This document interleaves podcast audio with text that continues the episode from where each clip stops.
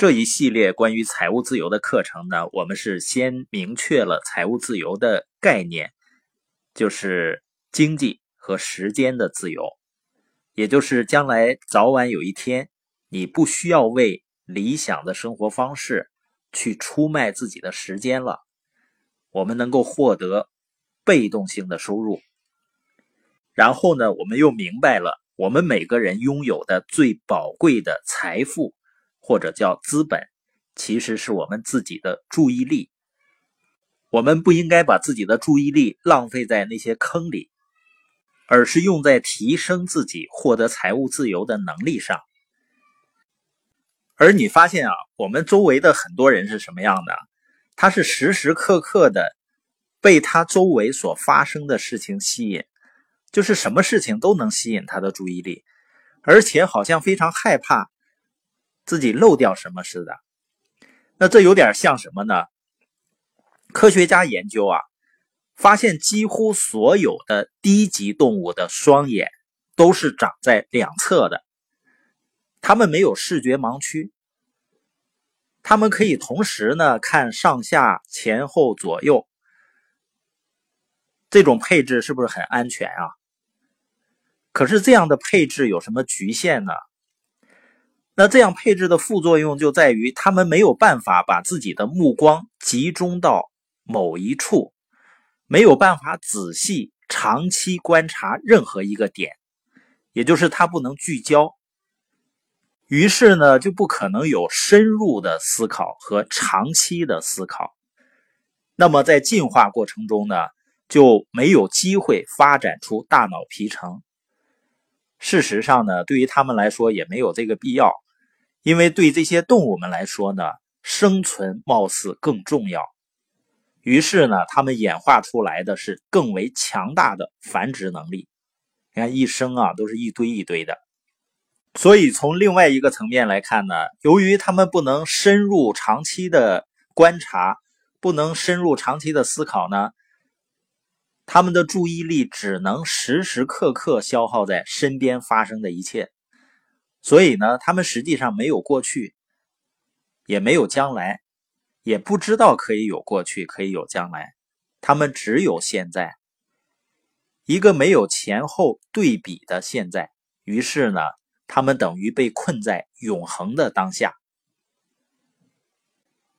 你发现人呢有视野盲区，也就是说呢，我们看不到后面的东西，但是呢。我们终于有机会可以深入长期的观察，这样呢就有机会进化出大脑皮层。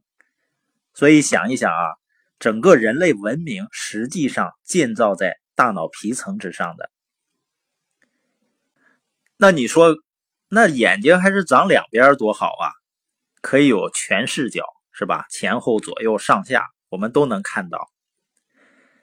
但是之所以进化到前面，就是接受了我们视野中有盲区存在。那从这个角度来看呢，就是几乎所有的进步都是放弃了部分安全感才能获得的。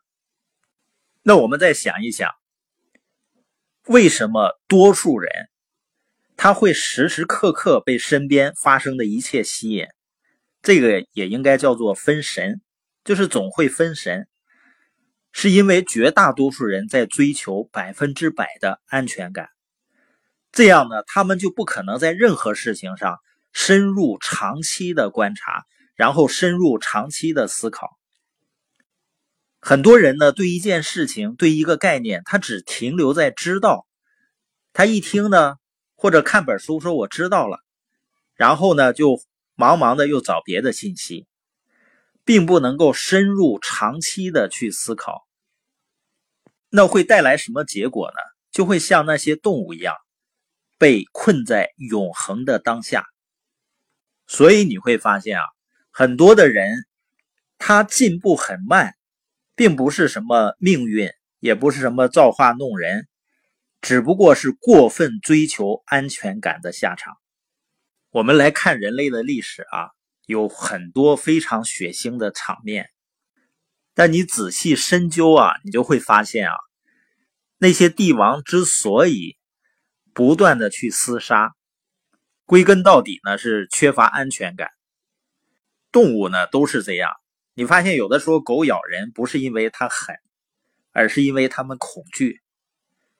这样呢，你能不能理解人生最大的枷锁是什么呢？就是过度的追求安全感。你会发现这是人一辈子想追求的东西，但最后呢，成为把自己困在当下的最大的枷锁。这样你是不是能理解了为什么你的那些同学中，最后发展的最好的，并不是在上学期间能力最强、表现最优异的人？因为一个人能力再强、再牛，你会发现他追求安全的时候，他愿不愿意改变了呢？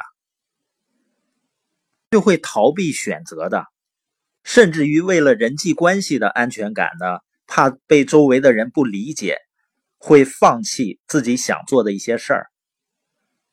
这样呢，我们也放弃了成为我们自己。而那些放弃部分安全感的人呢，他就会成长的更快。所以，成长所需要付出的代价就是舍弃部分安全感，让自己有机会更快成长。然后呢，把自己安全感的边界不断的扩大。所以你会发现，你以前一些资质平平的同学或者朋友，走上社会呢，经过很长时间的历练，却有非常大的发展。